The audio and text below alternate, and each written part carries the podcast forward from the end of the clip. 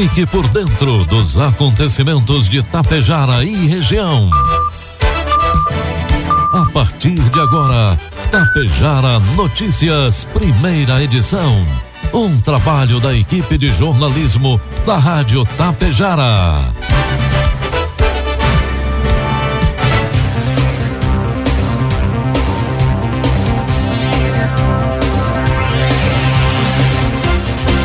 Agora são 12, é, 7 horas, 1 minuto, 20 graus a temperatura. Bom dia, está na hora aqui pela Tapejara FM 100,5.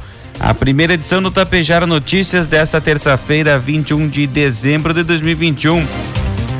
Tempo ensolarado com poucas nuvens em Tapejara e você confere agora os principais destaques dessa edição. Ibiaçá divulga esclarecimentos sobre desabastecimento de água.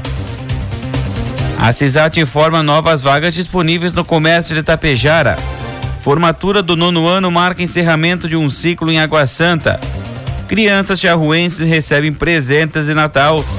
Tapejara Notícias, primeira edição, conta com a produção da equipe de jornalismo da Rádio Tapejara e tem oferecimento da Bianchini Empreendimentos e da Agro Daniele. Há 30 anos, a Bianchini Empreendimentos vem transformando sonhos em realidade. Sabemos da importância da realização de um sonho na vida das pessoas e é por isso que trabalhamos sempre para você viver bem. A Bianchini Empreendimentos oferece opções de apartamentos, salas comerciais e terrenos para os mais variados estilos e desejos. Esperamos você para conhecer o seu amanhã, que está sendo construído hoje. Produtor Chegou a hora de colher bons resultados e fechar grandes negócios. Faça parte da Safra Mais e negocie sua produção de milho e soja com a Agro Daniele. Afinal, sua safra merece o melhor negócio com uma empresa que oferece segurança, facilidade e credibilidade há mais de 30 anos. Ligue 5433444200 ou procure o coordenador de uma unidade de recebimento de grãos Agro Daniele. Produtos agrícolas. 7 horas 3 minutos, cotação dos produtos agrícolas, preços praticados pela Agro Daniele ontem, segunda-feira. Soja preço final com bônus e reais, milho preço final com bônus e reais, trigo PH 78 superior e reais. De acordo com informações da Secretaria de Comércio Exterior do Governo Federal, divulgadas ontem segunda-feira, Exportações de milho não moído, exceto milho doce, na terceira semana de dezembro, tiveram queda. Segundo o analista das safras e mercado, as exportações diante do cenário dos últimos meses caem naturalmente, já que no mercado interno os preços que estavam caindo que que estavam caindo viabilizaram as exportações mesmo que lentas. A receita obtida com as exportações de milho, por enquanto neste mês, foram de 448 milhões de dólares, o representante de 48,3% do montante obtido em todo dezembro de 2020, que foi de 926 milhões de dólares. No caso do volume embarcado, as 66 milhões 203 mil toneladas representam mais de 46% do total exportado em dezembro do ano passado, que era de 142 milhões de toneladas. O faturamento por média diária nessa segunda semana do mês, de 34 milhões de dólares, foi 18,15% menor do que dezembro do ano passado. Informe Econômico. Agora são 7 horas 4 minutos, trazendo as informações do mercado econômico e suas cotações. Dólar começa, o dólar comercial começa o dia cotado a cinco reais com setenta e quatro centavos. Dólar turismo cinco oitenta e oito, euro seis com quarenta e sete. O Senado aprovou ontem, segunda-feira, substitutivo da Câmara dos Deputados ao projeto de lei que regulamenta a cobrança da diferença de alíquota do ICMS, a chamada DIFAL. A proposta recebeu 70 votos favoráveis e nenhum contrário, agora segue para a sanção presidencial. O texto faz alterações na Lei Candir e evita que o consumidor final pague a diferença entre alíquotas estaduais do ICMS quando compra, por exemplo, uma passagem para viajar entre dois estados. A cobrança diferenciada foi instituída pela DIFAL, estabelecida pela Emenda Constitucional 87, que entrou em vigor em 2015. No entanto, o Supremo Tribunal Federal suspendeu o procedimento neste ano, ao entender que ele precisaria ser regulamentado por meio de uma lei complementar. Antes da aplicação da DIFAL, apenas o estado de origem do produto comercializado recolheu o imposto. Não havia, portanto, arrecadação por parte do ente federativo do consumidor final, a não ser que este consumidor fosse uma empresa contribuinte do ICMS. Como a maior parte das companhias de e-commerce, por exemplo, ficam localizadas no sul e sudeste, governos estaduais do nordeste ficavam prejudicados. Previsão do tempo. 7 horas 6 minutos. Quem não gosta de calor está diante de uma má notícia. O verão que se inicia às 12h59 desta terça será mais quente do que o habitual, além de seco, com pouca chuva e risco de estiagem no Rio Grande do Sul. Tudo isso por causa do Laninha, que desde a metade de outubro age sobre o Oceano Pacífico Equatorial, aumentando as precipitações na área centro-norte do Brasil e, por outro lado, diminuindo toda a região sul do país. A previsão é que os termômetros fiquem um grau acima da média no estado, mas podem chegar a dois graus e meio acima da média nas regiões oeste e noroeste, onde costuma fazer 34 graus. Nesta terça-feira, Tapejar amanhece com tempo ensolarado, previsão de sol com aumento de nuvens ao longo da manhã, pancadas de chuva à tarde e à noite. A precipitação é 10 milímetros e as temperaturas podem ultrapassar os 33 graus. Para amanhã, quarta-feira, sol com algumas nuvens e chuvas esparsas. 5 milímetros é a precipitação e a variação térmica entre 20 e 29 graus. Destaques de Itapejara e região. 7 horas, 7 minutos, 21 graus a temperatura. A partir de agora você acompanha as principais informações locais e regionais na primeira edição do Tapejara Notícias. A Secretaria da Saúde de Ibiaçá divulgou ontem, segunda-feira, novo boletim de casos da Covid-19. Conforme o levantamento, o município permanece sem novas infecções pela doença desde o boletim anterior publicado em 5 de dezembro. Com isso, Ibiaçá completa 15 dias sem confirmar novos casos do coronavírus. Até o momento, 746 casos foram confirmados, sendo que 730 são considerados recuperados da doença e 16 evoluíram a óbito. Não há pacientes com o quadro ativo da doença. Conforme o boletim, 2027 casos já foram descartados. A Associação Comercial de Tapejara, a CISAT, divulgou ontem, segunda-feira, vagas de emprego para o comércio associado. Caixa, desenhista e projetista, serviços gerais, limpeza para indústria, serviços gerais, limpeza para setor administrativo, almoxarife e auxiliar de expedição. Os interessados devem cadastrar currículo no site assisat.org.br na aba Currículos. Outras informações poderão ser obtidas pelo fone WhatsApp 99911 2628 pelo fixo 3344 1293. Se preferir, dirija-se até a CISAT, na rua Coronel Lolico, 517, Galeria Canale, sala 220, no centro de Itapejara. O governo de Ibiaçá se posicionou ontem, segunda-feira, sobre a constante falta de água que tem afetado alguns pontos da cidade. Em nota, o município informou que tem tomado medidas para sanar a situação e minimizar os impactos causados pelo desabastecimento.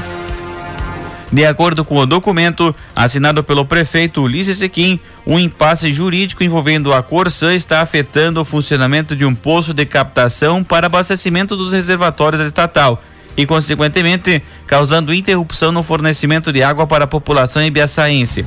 A Corsan é a empresa estatal responsável pelo sistema público de abastecimento de água para o município. Na nota, o município destaca que tem exigido providências da companhia diariamente. O texto aponta que o governo municipal autorizou a Corsan a perfurar um novo poço de captação em área pertencente ao município há cerca de 60 dias e encaminhou o ofício ao presidente da estatal, o senhor Roberto Correia Bar Barbucci, para que a Corsan tome providências imediatamente sob pena de o governo de Ibiaçá acionar o Ministério Público.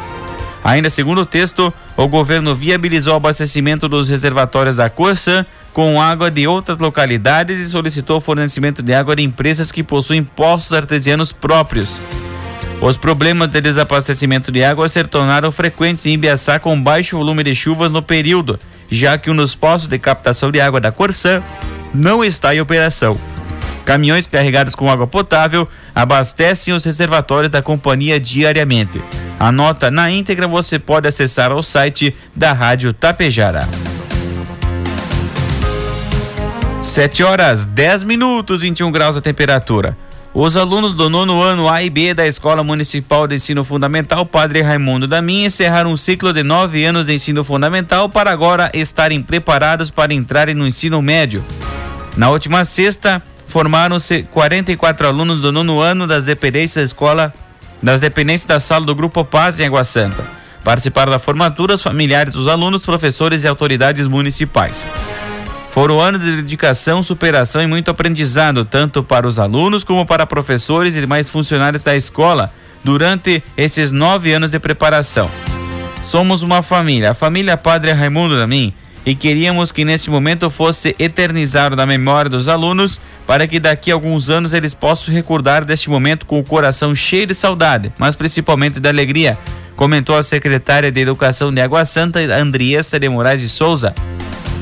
Já a diretora da Escola Padre Raimundo Damin, Marivânia Miorando Lorenzon, destacou que mais um ciclo se encerra e outro inicia. Obrigada pela oportunidade de termos feito parte da vossa caminhada. Desejamos muito sucesso nessa nova jornada e salientamos que as portas da nossa escola sempre estarão abertas para o que precisarem, disse a diretora em seu discurso. Neste ano de 2021, a administração de Charrua, pensando nas crianças do município, trocou a tradicional queima de fogos da abertura do Natal por presentes para toda a criançada. Todas as crianças até 12 anos residentes em Charrua receberam na última semana um brinquedo e uma caixa de bombom do Bom Velhinho. O Papai Noel passou pelas escolas municipais e pela reserva indígena do Ligeiro, fazendo a alegria dos pequeninos e encantando a todos com o espírito natalino. No último sábado, dia 18, as festividades do Natal Esperança 2021 de Itapejara tiveram continuidade na Praça Central Silvio Guine. À tarde, a Secretaria da Assistência Social, juntamente com o Grupo Integrado da Terceira Idade, promoveu o baile para os integrantes da entidade e também para os idosos que participam das atividades da Casa de Convivência Dona Verônica, com o baile animado pela dupla Mesome Castelhano. O secretário da Assistência Social, Everton Rovani, participou do evento e falou sobre a retomada das atividades do JIT e também dos idosos da Casa de Convivência Dona Verônica. A presidente do JIT, Dilva Sacete, agradeceu o governo municipal por promover o momento de integração e falou das ações que estão sendo pensadas para a retomada oficial dos encontros em 2022, enfatizando o apoio do poder público para que as atividades sejam realizadas também no próximo ano. Durante a tarde, o coral do JIT e os idosos da Casa de Convivência realizaram apresentações de músicas para os presentes. Já à noite, o Poder Público, através da Secretaria do Desenvolvimento Industrial Comercial e do diretor de operações do Senai de Erechim, Adriano Vietkowski, entregou, entregou certificados de conclusão aos alunos do curso de eletricista industrial. Na sequência, o público pôde acompanhar os shows com a banda hard rock e com swing maroto. Já no domingo, o baile, um evento também, show com o musical JM. Já hoje à noite acontece a tradicional December Fest, realizada pelos Boêmios de Tapejara a partir das 9 horas da noite na Praça Central Silvio Guini, com a animação da banda Doce Pecado. Além disso, o comércio tapejarense estará aberto até às 10 horas da noite. 7 e 14, 21 graus de temperatura, uma das grandes promessas da segurança pública regional está prestes a ser cumprida com o início das obras do presídio feminino localizado entre Carazinho e Passo Fundo. Ainda em junho, Deste ano, a empresa vencedora da licitação, DEM, Construtora Limitada de Santa Catarina, foi anunciada e conhecida pela comunidade. O projeto de uma penitenciária estadual em Poço Fundo se arrasta desde 2007, quando o município de Poço Fundo comprou uma área às margens da BR-285 a poucos quilômetros da divisa com Carazinho. Em 2010, a obra iniciou, mas paralisou em 2012. Por várias ocasiões, o Estado quase perdeu recursos para a obra, por não apresentar o projeto que sofreu adaptações ao longo desses 15 anos foi de penitenciária estadual para a cadeia pública feminina. No último desdobramento, após protestos da comunidade Carazinho, o governador deu 20 dias para que a cidade apresentasse uma alternativa diária, o que não foi feito. O deputado estadual Matheus Vespe confirmou que o estado assinou ainda ontem o contrato para a obra. Após 17 anos de trabalho, finalmente o presídio vai sair do papel em um investimento de 18 milhões de reais. O local terá capacidade para atender 300 detentas. Questionado sobre um dos motivos que entravam a obra, um, uma alegação de lideranças carazienses a respeito de um possível impacto ambiental, Vesp disse que o laudo da FEPAM não apontou isso. Não há dano e a ordem de serviço para a obra será emitida em breve. O recesso do Poder Judiciário começou ontem, segunda-feira, e vai até o dia 31 de janeiro.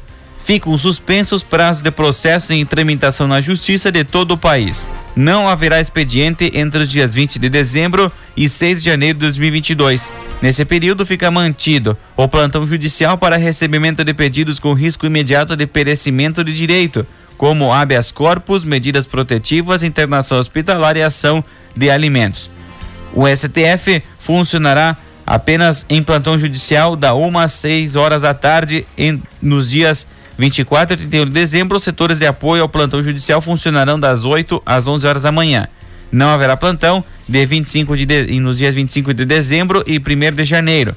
De 7 de janeiro a 31 de janeiro, o atendimento ao público externo será da 1 às 6 horas da tarde. A ministra Rosa Weber ocupará a presidência do Supremo entre os dias 10 e 31 de janeiro. E a Brigada Militar de Vacaria prendeu um indivíduo foragido da Justiça suspeito de roubos a propriedades rurais da região. Durante patrulhamento no bairro Vitória, uma guarnição percebeu que o condutor de um veículo Fiat Uno demonstrou nervosismo. Foi realizado o acompanhamento do veículo, sendo possível a abordagem da BR-285 na área rural do município. Durante a identificação do condutor, foi constatado que o indivíduo de 37 anos possuía em seu desfavor um ofício de recaptura da SUSEP e um mandado de prisão preventiva pelo crime de homicídio. O preso possui diversos antecedentes criminais e é suspeito de roubos a propriedades rurais da região. Diante dos fatos, foi dada a voz de prisão em flagrante, sendo encaminhado ao plantão policial para os trâmites legais. O homem é natural de São José do Ouro e residia em Vacaria.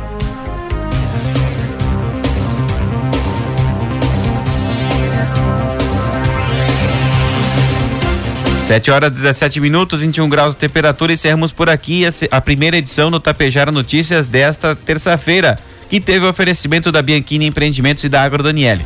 Outras informações no decorrer de nossa programação, logo mais às 12h30, na segunda edição do Tapejara Notícias. A todos um ótimo dia e até lá.